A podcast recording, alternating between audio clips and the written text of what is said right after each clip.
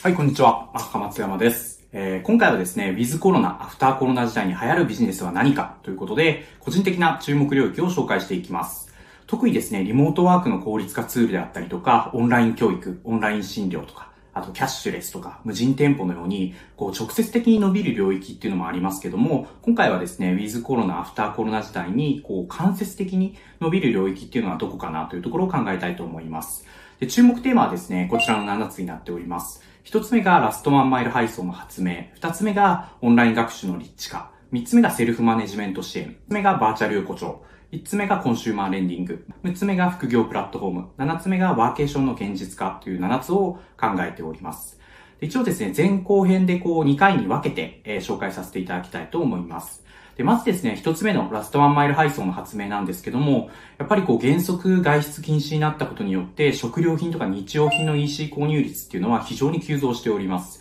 一般的なですね、EC サイトに加えて、あとデリバリーっていうところも急増しております。で、こういったですね、食料品とか日用品っていうのは、やっぱり高頻度でこう注文とか配送が生まれるので、配達員の不足っていうのが、まあ今は大きな課題になっております。なんでこういうのに伴って、ラストワンマイルですね、近距離圏での配送における発明っていうのが求められているというふうに考えております。で、これらの解決方法として、まあ、テクノロジーとコミュニティっていう二つがあるのかなと思ってます。テクノロジーのかによる解決っていうところでいくと、例えばドローンですね。ドローン配達でいくと、アイルランドのマンナが1月に300万ドルですね、資金調達しまして、まあ、大手飲食店と提携して、ドローンによるこう食料配達のテストっていうのをやっております。で、あとですね、Google からスピンオフした Wing とか、あとはアビオンみたいなベンチャーが、えー医薬品を中心にですね、ドローン配達の実証実験をやっていたりしますと。で、ドローン以外にもですね、中国では自動運転の配達ロボットを手掛けるネオリックスが3月に30億円調達しまして、2ヶ月で200台を超えるロボットが実際に販売されているというような結果になっております。で、これとは別でですね、シェアリングエコノミーによる解決手法、コミュニティによる解決手法っていうのも存在しております。例えば買い物代行サービスのユニコーンのインスタカートですね。インスタカートは一般人が配達員として、ま注文を受けた商品を提携のスーパーに買いに行きますと。で、そこから自宅まで配送するっていうサービスになっているんですけども、2月以降ですね、自主生活で食料品をこう求める消費者っていうのが、あのー増えましたので、それの指示を受けて急激に利用者数を伸ばしているというような状況になっております。で、同じくですね、シェアリングエコノミーの代表格である Uber ですね。彼らも Uber ダイレクト、Uber コネクトっていう2つのサービスの提供を開始しております。Uber ダイレクトで行くと、インスタカートと同じような形で、小売店での買い物代行サービスっていう形になってます。で、Uber コネクトは知人友人間の配送を代行するサービスというふうになっています。で、これはですね、えっと、顧客とか配達員、店舗の距離っていうところを、えー最短で配送可能なこう配達員とかルートを見つけるっていうようなアルゴリズムを組んでいて、より効率的にこう配送を届けるというような仕組みが整えられているというような形になっております。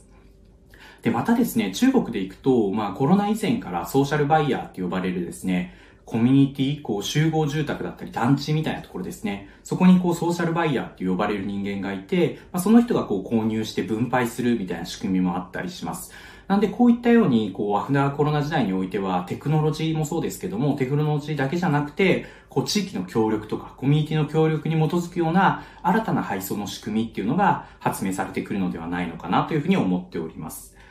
で、二つ目がですね、オンライン学習の立地化っていう部分なんですけども、まあ、これ報道でもやってますけども、学校教育では教育のオンライン化ですね、を目指すこう、文科省のギガスクール構想っていうのがありますけども、こちらがコロナの影響を踏まえて、まあ、早期実現、前倒しにしようというような宣言がされておりますと。なんでこれを踏まえると、学校とか塾っていうのもオンラインが、オンライン化が一般化するっていうことが予測されますと。で、これはですね、まあ学校教育だけではなくて、在宅勤務によりこう移動時間がやっぱなくなったので、余暇時間がこう増加して、社会人学習とか趣味資格英会話とかっていうような、そういったスキルアップ系の教育っていう需要も増加してくるんではないのかなというふうに思っております。趣味とかスキルアップみたいなところでいくと、ヤフーショッピングのカテゴリー別の売り上げっていうところを見ても、食料品とか日用品に次いで書籍とかキッチン用品、楽器とか、あとは手芸品とかっていう、そういったインドアの趣味の売り上げっていうのが急増しているっていうのがありますと。なんで、まあこういった習い事、趣味とかっていうスキルアップみたいなところもオンラインを通じて最適なこう学習体験を提供するサービスっていうのが誕生してくるというふうに考えております。具体的にはですね、これまでオフラインの教室で行っていたものだったりとか、あとあの、ユーデミーのような感じで、オンラインでの動画コンテンツの視聴っていうような、と、1対 N のこう、一方向のコミュニケーションっていうのが、もっと最適化されてくる。1対1とか1対少数で双方向でコミュニケーションするっていうような学習体験が普及するのではないかなというふうに考えています。で特にですね、近々で言うと、アメリカだと専門家へこう1対1のテレビ電話で相談できるスーパーピアっていうサービスが21億円を調達していたりとか、あとは、あスーパーピアはその中でこう絵の描き方とか、プログラミングとかこう100名以上のですね、もう専門家が登録しているサービスになっているそうです。で、あとですね、国内でも、まあ以前からココナラとかストア化とかぜひともみたいな感じで、こうスキルシェアのプラットフォームっていうのは、えー、様々な、こう、ジャンルのプロからですね、あの、指導を受けられるようなサービスが存在しておりますけども、えっ、ー、と、こういったサービスっていうのもコロナの影響を踏まえて、まあオンラインで、こう、 Zoom でプログラム提供するみたいなことも、えー、どんどん増えてくるんではないのかなと思ってます。で、その中で、まあ、こう、検索したりとか、あの、習い事検索したりとか、選択したり、オンラインで受講するってところが、もっとシームレスに行える UX っていうのが進んでくるのではないのかなというふうに考えております。で、あとですね、まあ、フォーマットも、こう、動画だけではなくて、ポッドキャストの浸透っていうのがありますので、まあ、音声ベースの学習サービスっていうのも、えー、どんどん生まれてくるんではないかなと思ってます。で、実際にもうアメリカでは進んでまして、まあ、アンドリーセンの投資先である Knowable というサービスだと、まあ、音声でですね、ビジネスに関する学習コンテンツを配信していますと。あと、 Aaptiv とかは音声でこう、フィットネスのトレーニングコンテンツですね、を提供していて、えー、もうすでにディズニーとか、アマゾンとか、ワーナーミュージックとか、えー、複数社からこう、累計50億円以上調達しているっていうようなサービスになっております。で、アメリカのデータだと音声コンテンツの利用シーンっていうのは、こう、家事とか仕事をしながらのながら聞きですね、が多いという形になっておりますので、よりですね、こう、ながら聞きで効率的に学習を求める消費者っていうのが増加してくるのではないかなと考えております。で、三つ目がですね、セルフマネジメント支援なんですけども、えっと、やっぱりこういう感じで、こう、リモートワークとかオンライン教育ですね、が増えて、さらにその習い事とか、えスキルアップもオンライン化が進むっていう中で、これまでだと、こう、同じ空間にいるから、まあ、ちょっと強制的にというか、空間によってこの業務が、あのー、制限される、行動が制限されるみたいなことがあったと思います。なんでまあ、事故にこう甘えることができないなっていうのがあったと思うんですけども、この環境になるとやっぱり事故に甘えることって簡単だと思うんですね。なんで良くも悪くも主体性がこう重要な状況になるというふうに考えています。なんで、こう、それって結局企業とか学校とかっていう組織にとってはやっぱりパフォーマンスに影響が出てくるっていうところがあるので、管理体制みたいなところが求められてくると思います。で、管理体制っていうと、やっぱり最初の頃にこう普及してくるのは、あの、監視的な管理体制っていうのが普及してくると思うんですけども、やっぱ監視ずっとされてるみたいな状態になってしまうと、精神的なこうストレスっていうのも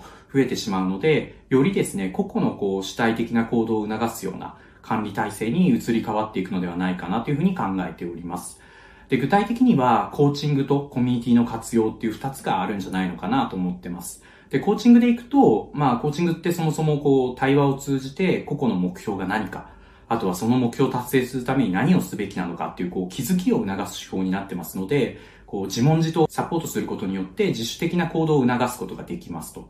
なんで、こう、こういったコーチングっていうのを活用した、えー、自主的な行動を促す仕組みっていうのが生まれてくるんではないかなと思ってます。で、特にですね、アメリカで行くとビジネス領域だと、まあ、もう150億円以上調達してる、えっ、ー、と、ベターアップとか、あとはドイツのコーチハブみたいな、企業のですね、こう、従業員に対してキャリア開発とか、リーダー開発のオンラインコーチングサービスを提供しているサービスがあったりします。なんで、こういったのがもっとこう、浸透してくるんではないかなと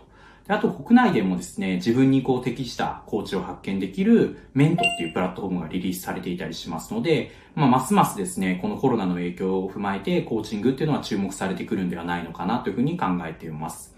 で、あと、今このビジネスっていう領域でのコーチングのお話だったんですけども、オンラインコーチング自体は、まあ、様々なカテゴリーで誕生しています。例えばアンドリーセンが投資しているレリッシュとかでいくと、家族とか恋人、友人とかっていう、こう、人付き合いですね。人との関係性っていうところをコーチングで支えてあげるっていうサービスを提供していたりとか、ヌーム、ノームは、ダイエットや糖尿病などの慢性疾患予備軍とかっていうのを対象にした健康に関するコーチングサービスを提供しております。で、あとですね、面白いのがエンパワーリーっていうのもあるんですけども、ここは受験とか就活っていうのを始めて、こう、進学に関するコーチングっていうのを提供しています。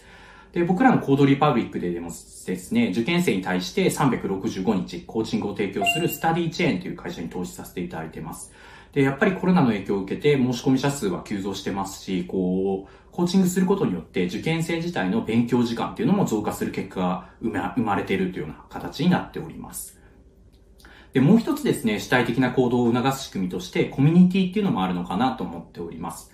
まあ、あの、イメージではこう、同じ目標に対して取り組む人同士のコミュニケーションによって、こう、自主的な行動を促すことができるんじゃないのかなと思ってます。で、例えばアメリカのフィッシュボールっていうサービスだと、同じこう業種とか職種の人々同士が簡単に相談できる SNS を提供しております。なんでこういったものがあると、業種における悩みとかっていうのをすぐ相談して解決できるみたいなところで、えっ、ー、と、まあ悩みを解決してそのまま行動に移していったりとか、これどうやって解決したらいいんだろうっていうような業務上の悩みですね、っていうのを解決できるようなサービスになっております。で、あと、まあ、有名どころでいくと、国内ででも学習領域だと、こう、スタディプラスとか、学習管理 SNS として、こう、学習記録を共有することによって、モチベーションを維持したりとか、学習に役立つ情報交換するっていうような、まあ、そういった自主的な行動の支援もあるのかなと思っております。で、スタディプラスでいくと、こう、生徒同士の、えー、コミュニティになるんですけども、えっ、ー、と、教育 SNS でいくと、エドモドっていう、あの、先生と生徒をつなぐ、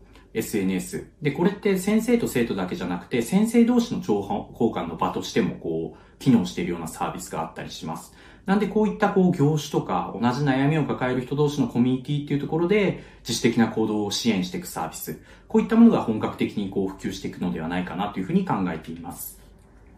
で、四つ目がですね、バーチャル横丁です。で、これはですね、まあちょっと例えな形なんですけども、やっぱりこう在宅での仕事とか学習によって、オンオフのこう切り替えが難しくなる。ずっとこうパソコンにやって夜中までなっちゃうだったりとか、あとはコミュニケーション不足によってこうちょっと孤独感感じたりとか、ストレスを感じるってことが、まあ予想されますと。で、こういうストレスを解消する場としてですね、友人との雑談とか、まあ新しい出会いを得られるような、まあ横丁のような、そういった場っていうのがオンライン上で誕生するんではないのかなというふうに考えています。で、これはですね、まああの、例えばこう、おまあ、動物の森、こう、かなり爆発的なヒットを飛ばしてますけども、動物の森みたいなのもそうですし、この間その3.5億人登録者数突破したフォートナイトみたいな感じで、こう、多人数でコミュニケーションが取れるゲームっていうのもその一つなのかなと思ってます。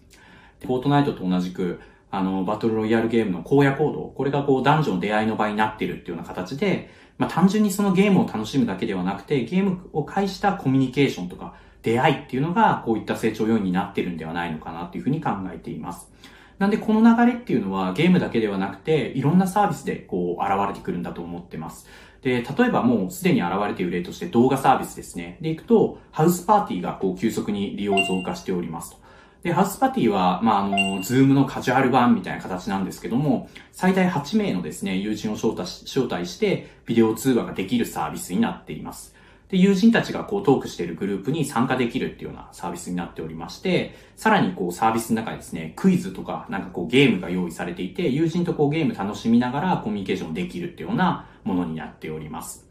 で、あとトークルームに参加できるのは友人のみという風になっているので、まあリアル、リアルのそのコミュニティですね、の、そのコミュニティのつながりを活かしてこうコミュニケーションするのに適したサービスになっているのかなというふうに思っております。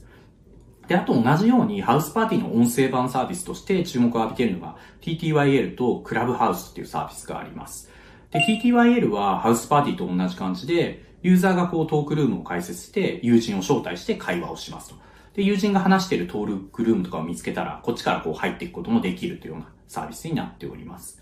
で、音声のみっていう形になるので、まあ、あのー、サービス上も、こう、常時接続しているようなイメージですね。ずっと友達と繋がっていて、音声繋がっていて、なんかあったらこう喋るみたいな感じで、家でこう一緒に遊んでるような、そういったコミュニケーションができるサービスになっています。であと、クラブハウスっていうのも、今、招待制でこう展開しているんですけども、まあ、ライブ配信サービスに近い形式で、こう、音声版ツイッターって呼ばれているようなサービスです。で、これもですね、ユーザーはトークルームを開設して友人と会話しますと。で、そのトークルームの参加者はもうオープンで誰が今喋ってて、誰が今聞いてるっていうそのトークルームの参加者のとそのステータスですね。これが一目でわかるような形になっております。で、トークルームでは自由に会話がすることができて、その誰が話してるっていうのもわかるんで、そのこの誰が話してるっていうのを見て、そこに入って話を聞いて会話に参加するっていうのがすぐできちゃうっていうようなサービスになっております。で、今、招待制でやってますけども、やっぱり招待してほしいっていう、こう、リクエストが、まあ、急増しているっていうような形になっているそうです。で、同じくですね、国内だとこう、スタンド FM がライブ配信とかコラボ収録っていったような、まあ、音声を介したコミュニケーションっていうのを提供しております。なんでまあ、こう、動画もそうですし、音声みたいなところで、こういったコミュニケーションサービスっていうのはもっと生まれてくるんじゃないのかなというふうに思っております。例えば、ランチクラブっていうサービスがあるんですけども、これはですね、ビジネスにこう最適な新たな出会いを提供してくれるサービスになっています。プロフィール登録しておくと、自動的にこう経歴とか目的に応じて、あのー、まあ、最適な人っていうのがマッチングされて、そのままビデオチャットでこうランチミーティングが開催できるっていうようなサービスになっております。で、こんな感じで、まあ、Facebook とかもですね、こう、メッセンジャーにマッチングの機能を実装する計画を発表してたりとか、こういう新たな出会いみたいなところはどんどん加熱していくのかなと思っております。で、最後にですね、まあ今後期待されるのが、まあ VR の領域っていうのもあるのかなと思ってます。で、例えばその、冒頭申し上げた動物の森とか、フォートナイトのような、こう、同じその空間にですね、このヘッドマウントディスプレイつけて、まあ、没入できるサービスっていうのがもっと増えてくるんじゃないのかなと思ってもおります。で、例えば今だと VR の仮想空間を提供している VR チャットですね。これが同時接続で4万人を超える実績を出していて、VR チャットはこう好きな、自分の好きなアバター制作して、その姿でそのバーチャル空間でこうコミュニケーション取れるみたいなサービスになってますと。で、同じくですね、Facebook も Horizon っていう仮想空間のリリースを予定してたりするので、こういった、えー、バーチャルな空間で一緒にコミュニケーションを楽しむっていうところも増えてくるんじゃないのかなと思ってます。で、Facebook で行くと、こう、今、あの、Oculus っていうヘッドマウントディスプレイありますけども、ここの中にディープリンクっていう機能があるんですね。で、これは、えっと、VR でゲーム中に、その場所、戦っていたらその戦闘シーンっていうところをリンク化して友人に共有できるサービスになっておりますと。なんでそのリンクをソーシャルメディアとかにこう投稿して、そのリンクをクリックすると、その場に瞬間移動するような感じでピュンって参加できるみたいなリンクを開発していますと。なんでこういう仕組みができてくると、まあどの端末でも同じ空間にこうアクセスしてすぐにコミュニケーションが取れるみたいな、そんな世界が訪れるんじゃないのかなと思っております。ということで4つ目はバーチャル横丁ということでした。で、今回はですね、前編ということで、一応4つ紹介しましたけども、えー、7つのテーマのうち、ラストワンマイル配送とオンライン学習のリッチ化、セルフマネジメント支援、バーチャル横丁という4つですね。えー、続きの3つに関しては後編で紹介させていただきたいと思います。こちらもぜひご覧いただければと思います。このチャンネルではですね、急成長した企業やサービスの成長要因、あとは注目領域とか、企業とか資金調達に役立つ情報を発信していきます。興味ある方はですね、チャンネル登録、ツイッターフォローしていただければと思います。